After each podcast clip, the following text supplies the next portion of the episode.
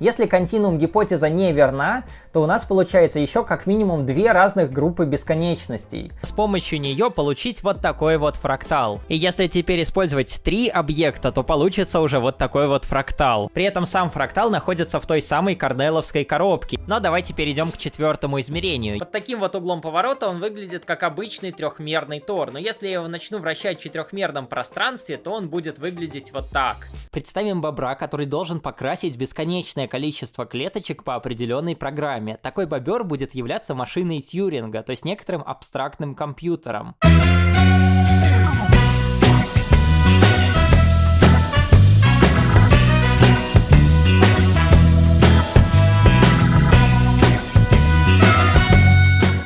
Всем привет, меня зовут Артем, я веду канал Анигири. Раньше я там рассказывал про физику, сейчас больше ушел в программирование, ну, в общем, вещи, которые связаны с математикой. И сейчас давайте зачитаем довольно странные комментарии под видео. И вот первый комментарий. Нету никаких нейросетей, это просто модное словечко. Задача решается, как и всегда, банальным перебором вариантов. Просто комп в это время в миллионы раз это быстро делает, вот и выигрывает шахматы. Ну, да, действительно, раньше компы выигрывали в шахматы просто благодаря тому, что они очень быстро перебирали варианты. Но вообще, на самом деле, странно, что очень много есть людей, которые пишут, что нейросетей не существует. Это какая-то новая теория заговора, хотя нейросети сейчас буквально везде. Когда мы делаем фотку на телефон, там используется нейросеть, которая улучшает изображение в этой фотографии. Поэтому очень странно считать, что нейросетей не существует, тем более нейросеть это некоторая такая математическая концепция, как ее может не существовать. Видео про самые большие числа. Тут пишут, что это уже больше философия, нежели точная наука. Но действительно, в математике мы точно доказываем теоремы, мы не используем научный метод. То есть в какой-то степени можно сказать, что действительно это не наука, ну тем более наука, она строится на математике, значит математика, она в себя науку не включает.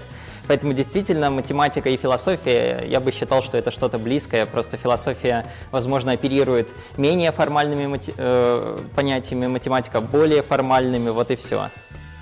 Не может быть, чтобы во Вселенной было намного меньше частиц, видимо, имеется в виду, чем число, о котором я говорю в видео. Сначала мне покажите, где Э, начинается и где заканчивается. Потом смотря каких частиц размером с метеорит или с квант.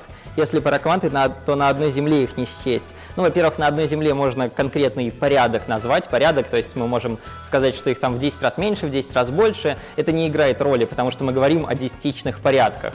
Да, например, там можно сказать, что во Вселенной там где-то 10 в 70 или 80 частиц. Потом э, частицы размером с метеорит, это что-то странное.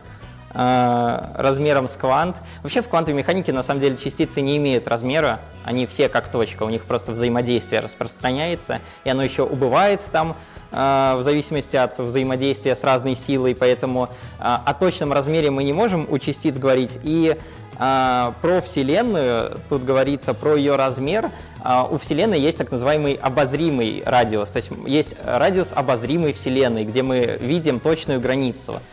За этим мы ничего не видим, потому что, ну, можно сказать, там еще даже времени началось, ведь все относительно. Вот, поэтому, да, есть вполне конкретная граница, во всяком случае, относительно нас. И когда говорят о размере Вселенной, обычно говорят про видимую Вселенную.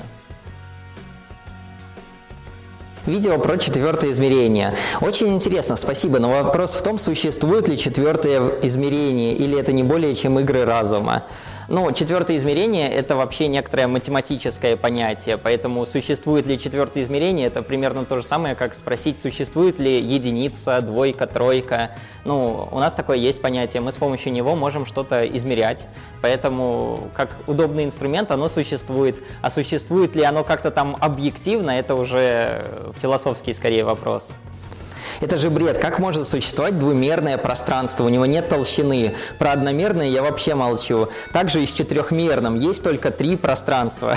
Забавно, что он в конце пишет три пространства, хотя трехмерное пространство имеется в виду. Ну, опять же, двумерное пространство, четырехмерное, да даже трехмерное. Это все некоторые математические модели. Конечно, все классно. Четырехмерные модели классные, но с автором в корне не согласен. Мы живем в четырехмерном пространстве, поскольку нам для определения положения точки в пространстве нужна и ось времени. Сейчас нет смысла спорить о природе времени, но точно могу сказать, что для измерения положения точки в пространстве ось времени необходима. так как если мы добавляем вектор направления для этой точки, то с течением времени будет меняться ее координата. Ну, действительно, да, в теории относительности у нас время, оно как бы, можно сказать, в некотором смысле создает гравитацию, поэтому время, оно вообще необходимо, и пространство действительно можно считать четырехмерным с пространством времени, правда. Но автор комментария, наверное, хочет сказать, что я показываю четырехмерное пространство, а на самом деле у нас четырехмерное пространство-время.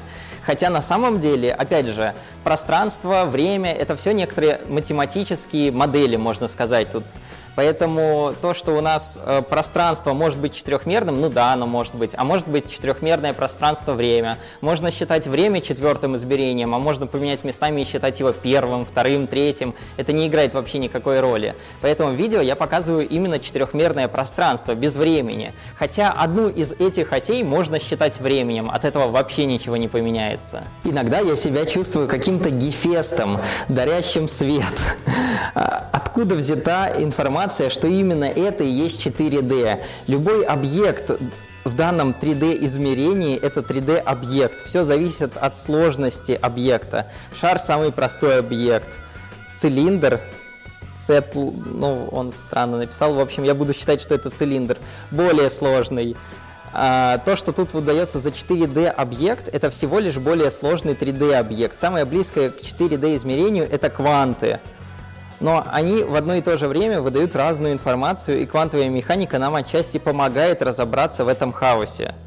На самом деле, а, во-первых, в видео я показываю срезы четырехмерных объектов. И странно говорить о том, что это неправильные объекты, потому что я же их не рисовал от руки, они математически заданы, они не просто так откуда-то взялись.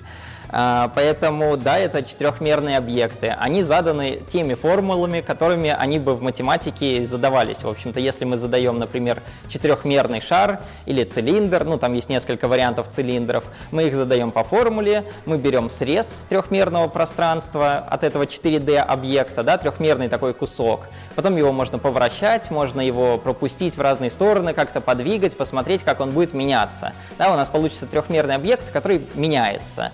Вот, это разные срезы четырехмерного объекта. А по поводу квантовой механики, ну, это что-то ни на чем не основано, просто звучит как квантовая механика сложная, наверное, она какая-то четырехмерная. А где пруфы, что нейросеть писал именно ты и разобрался в этом? Во-первых, вообще какая разница? Нейросеть написана в несколько строк. Я написал самую простую нейросеть, просто упростил в ней все, что можно. И написал нейросеть в несколько строк. Если бы ее написал не я, какая разница, кто написал эти несколько строк? Это машинное обучение, а не нейросеть. Нейросетей в мире вообще не существует. Существует только маркетинговый термин нейросеть. Ну, машинное обучение это такое более широкое понятие. Оно включает в себя разные другие виды обучения. Есть всякие там деревья, есть э, разные другие алгоритмы, которые, э, которыми мы можем обучать что-то, а, не используя нейросеть. Мы можем использовать эти методы комбинированно. Например, есть генетические алгоритмы, которыми можно что-то обучать. А можно, например, генетическим алгоритмом обучать нейросеть. Не очень эффективно, но иногда это единственный вариант. Вот, поэтому машинное обучение есть, нейросети есть. Нейросети — это конкретный подход в машинном обучении. Объясни сначала, какую программу устанавливать. Это на Windows можно? Так какую кнопку нажимать? А на чем написан код на Java? Самое забавное, что это видео единственное, где я подробно объяснил, как устанавливать и как запускать весь код, который я написал. Единственное, вот именно в этом видео. Я в других обычно на этом не останавливался. Я подробно это не объяснял. Здесь я решил объяснить, и при этом это одно из самых видео с таким вот большим количеством комментариев, а как же это все-таки установить, хотя я об этом видео говорю, и на каком языке это написано я говорю. Уже более 60 лет учат компьютеры цифр, циферки распознавать нейросетями. С тех пор компьютеры стали производительнее в миллионы раз. И более, а ВОЗ и ныне там. Невозможно систему линейных уравнений, даже нарисованную в виде графов, превратить в искусственный интеллект. А убедить средненьких умов, что они на этом питоне, языке приложирования, не программирования для непрограммистов сейчас вот-вот изобретут Sky. А, во-первых, в этом видео я как раз использовал не питон, что странно для нейросетей, но вот я так захотел, мне так было удобнее. Почему-то очень много комментов про Python, ну или Python, как там его кто называет. Странно. У всех настолько, видимо, нейросети с этим языком уже ассоциируются, что даже когда их пишу на другом языке, все равно все пишут про этот язык.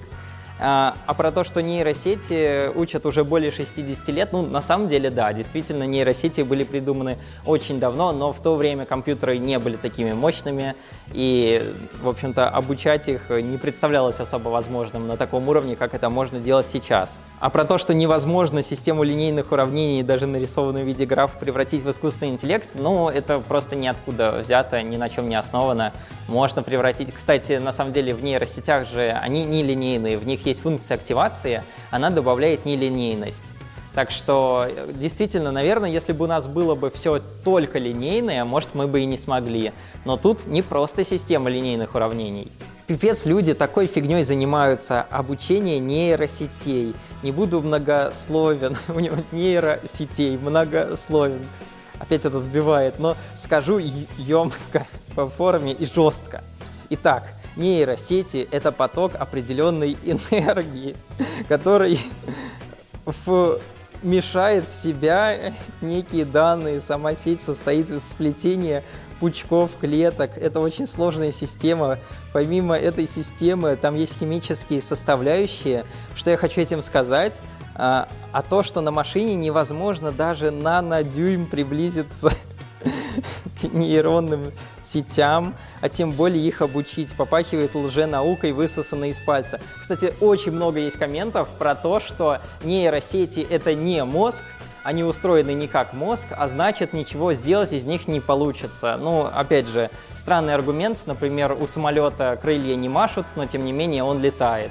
Камера — это не совсем глаз, тем не менее она снимает.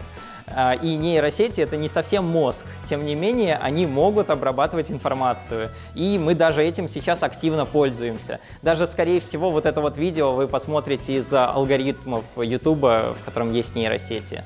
Да какие параллельные бесконечности? Бесконечность не имеет конца, то есть предела, границы. Бесконечность — это все пространство. А то, что внутри этого пространства, это уже наше воображение и все остальное, Вселенная.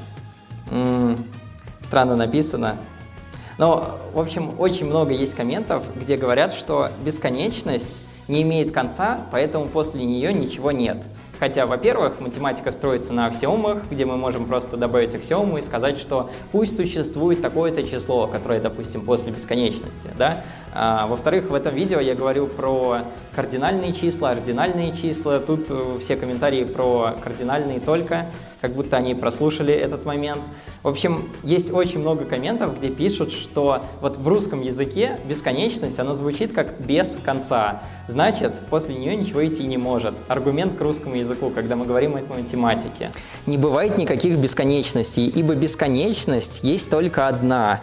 И одна бесконечность не является величиной, это качество, потому что в ней нельзя что-либо прибавить, либо убавить. Бесконечность а, чего-то конкретная точка, токая, токая, как бесконечность звезд во Вселенной, расстояние а, и так далее, далее является дурной бесконечностью, потому что суть ее в конечности.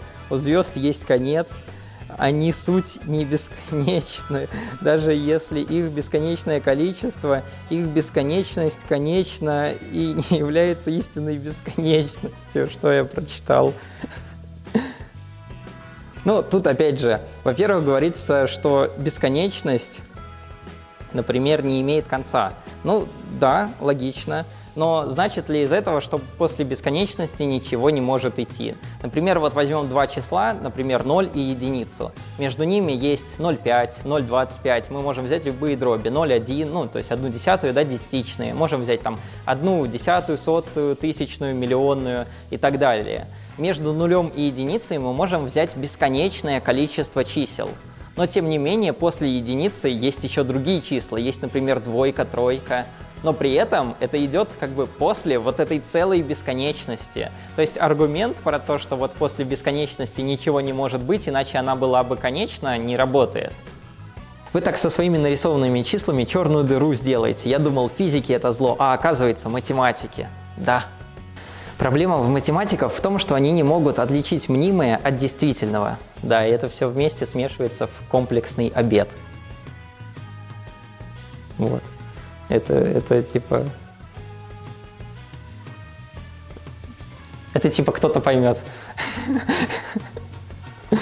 Эйнштейн в своей формуле E равно mc в квадрате не смог объяснить, как получается, что 2 плюс 2 равно 5. Может, это тоже не ошибка, а влияние неизвестной массы или измерения. Ведь число π равно 3 и 14. Это только в нашем измерении. А в четвертом измерении π равно 4 и 25. Откуда он это взял?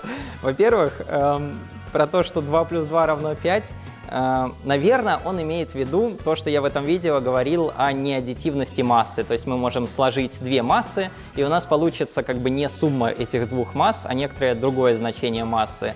И как раз вот эта вот формула Эйнштейна, она как раз идеально к этому подходит.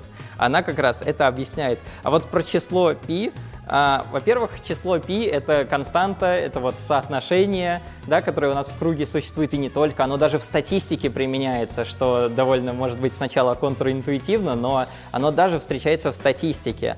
А вот в других измерениях число π будет точно такое же. Ну, то есть, если мы берем какое-нибудь четырехмерное пространство, но есть другие метрики пространства. Это пространство, где мы по-другому определяем расстояние между объектами. Или есть всякие неевклидово пространства. Там, например, соотношение круг, э, длины окружности к ее радиусу может быть вообще другим. Но, тем не менее, число π остается таким же, потому что именно вот в пространстве с нулевой кривизной именно такое соотношение.